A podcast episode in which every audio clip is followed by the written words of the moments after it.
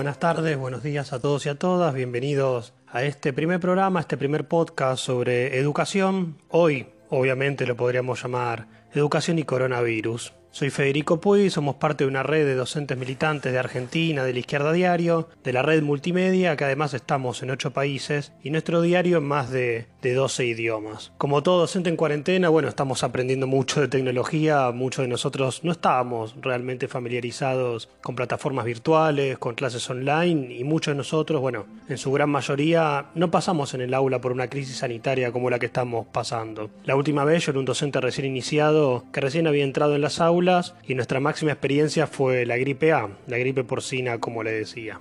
Pero este tránsito, estas experiencias están abriendo muchos debates sobre la educación, sobre qué es la educación, si es igual para todos, si la virtualidad es para todos igual o está abierta realmente una, una gran brecha digital donde unos pueden acceder a Internet y otros no, si la cuarentena de nuestras familias, de las escuelas públicas, es la misma cuarentena que la, de, que la que vemos en los diarios, en la tele, de los grandes patrones, de empresarios, o los famosos que se las pasan en ostentosos lugares en su cuarentena, qué relación tenemos con la, familia, cómo controlamos los contenidos, entre otros muchos debates. Para empezar con este primer podcast, nos comunicamos con Virginia Pescarmona, docente de Mendoza. Ella es parte también de allá del sindicato, del SUTE, el Sindicato de Trabajadores de la Educación en dicha provincia, que nos contó un poco qué debates se abrieron al respecto. Lo primero que nos llamó la atención es una publicación que hizo la UNESCO, que dice que el 80% de toda la población estudiantil del mundo hoy no está yendo a la escuela, producto de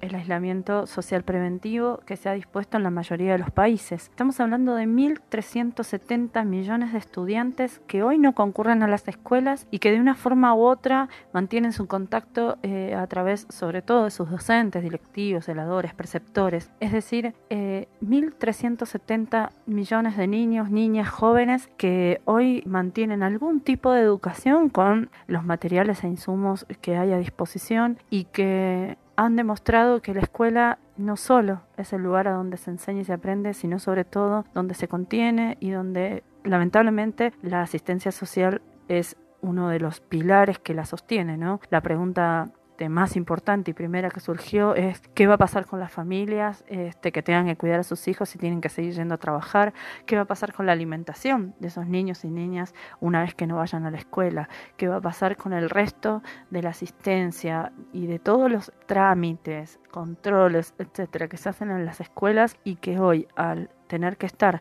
todos ellos en sus casas, este, es muy difícil garantizar.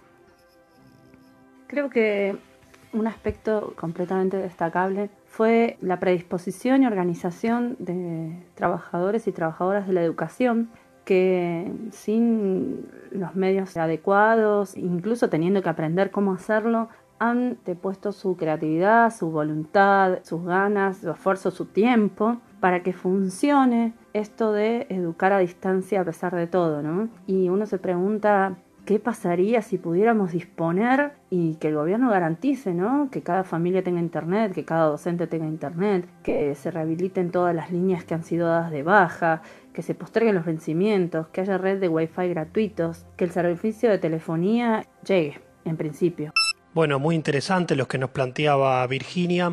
Eh, ella es maestra de primaria hoy en la ciudad de Mendoza, como les contaba. Pasó gran parte de su militancia en la ciudad de Buenos Aires, en el histórico Normal 1, en Córdoba y Ayacucho, muchos lo conocen. Y es fundadora de una corriente de docentes nacional, de trabajadoras y trabajadores de la educación, la Corriente Nacional 9 de Abril, actualmente impulsada por el PTS en el Frente Izquierda Unidad. Y cuando le preguntamos un poco más profundo cómo le sentía ella, cómo la veía ella por el rol de las y los trabajadores en esta crisis, nos respondía lo siguiente.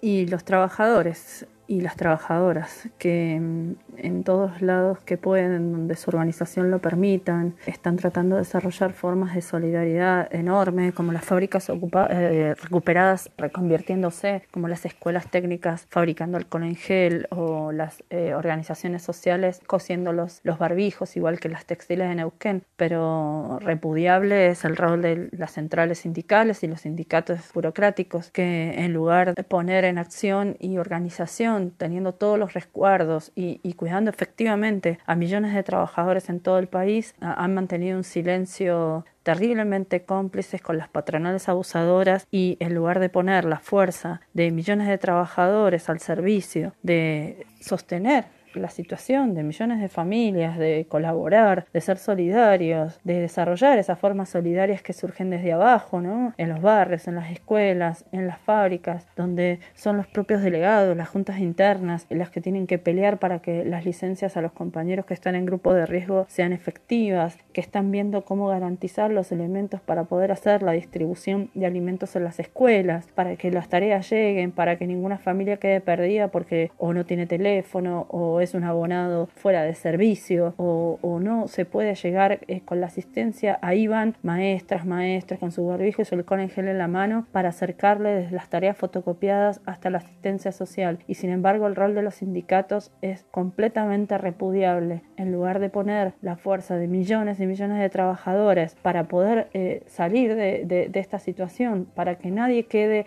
desamparado en el medio de esta situación, haciendo el juego a toda la campaña de sálvese quien pueda, mantienen un silencio completamente cómplice con un estado de situación donde solo quieren que la crisis enorme que está atravesando tanto el país como el mundo recaiga sobre las espaldas de los trabajadores y no que la paguen los que la tienen que pagar, que son los que durante años y años se la llevaron en pala. Bueno, muy interesante lo que nos comentaba Virginia, pero bueno, hablando de educación, eso no es todo. Recién nos quedábamos charlando, luego de esta entrevista nos quedamos pensando que las y los docentes tienen una enorme tarea es la de aportar en el proceso de la educación misma y a la vez en la construcción de una realidad distinta, bajo otros valores y que permita otra educación.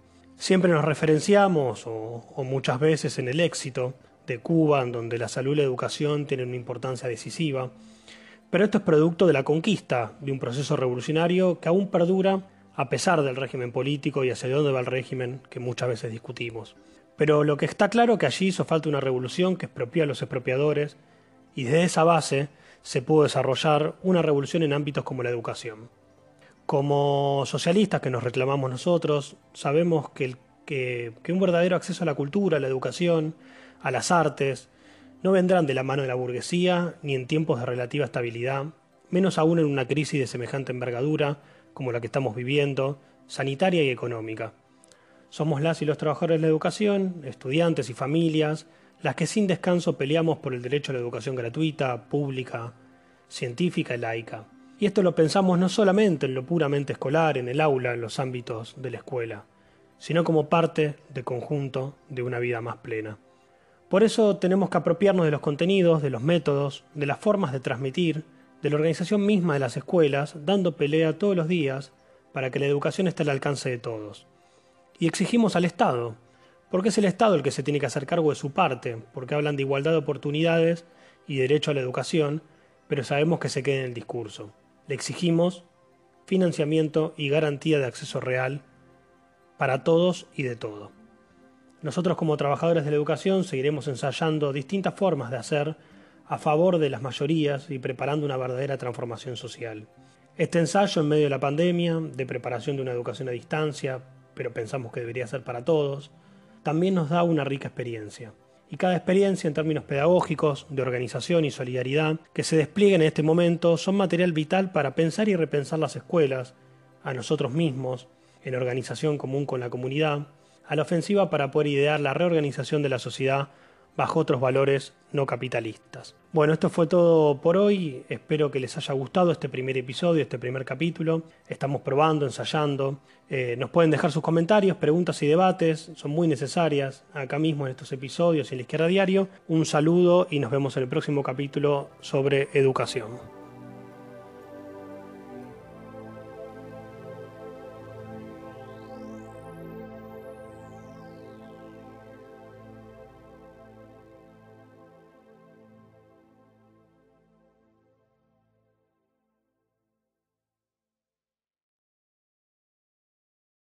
Buenos días, buenas tardes. Estamos volviendo al ruedo con nuestros podcasts educativos de la red de diarios multimedia La Izquierda Diario en medio de la pandemia.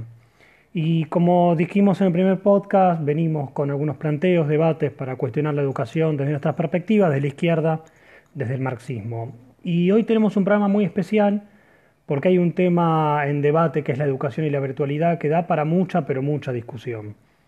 En primer lugar, un enorme saludo a todos las y los docentes que nos pusimos las pilas, en verdad nos, nos conectamos, e intentamos hacer algo que no veníamos haciendo, que es esto de la virtualidad. Tiene muchas contradicciones, muchos debates, y por eso queremos abrir un debate, al menos una polémica, que la educación virtual en cuarentena no sea una excusa para un neoconductismo.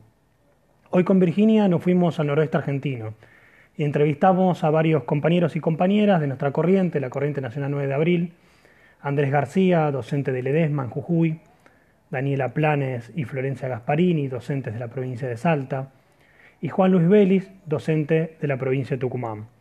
Quizás o seguro a ellos y a ellas los conozcas, fueron parte de las luchas docentes de principio de año y nos cuentan respecto a la virtualidad, cómo la están pasando, cómo la están llevando en sus respectivas provincias.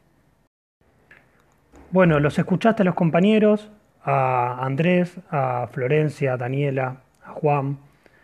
Y muy interesantes los debates que nos abren, lo que nos cuentan, cómo se vive desde otras provincias, cómo es la real situación de este tipo de enseñanza.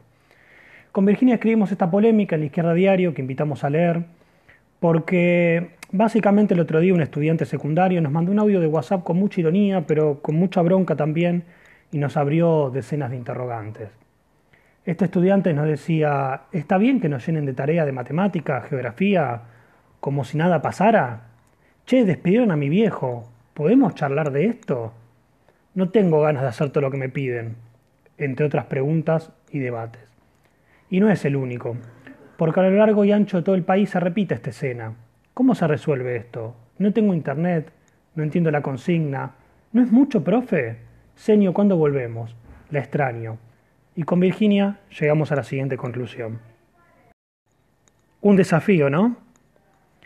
Que los docentes y estudiantes debatamos los contenidos, métodos, maneras y escapemos al control del Estado y de los capitalistas, exigiendo todos los insumos, como decía Virginia, el mayor nivel de tecnología, para un aprendizaje realmente significativo para la clase trabajadora y los sectores populares.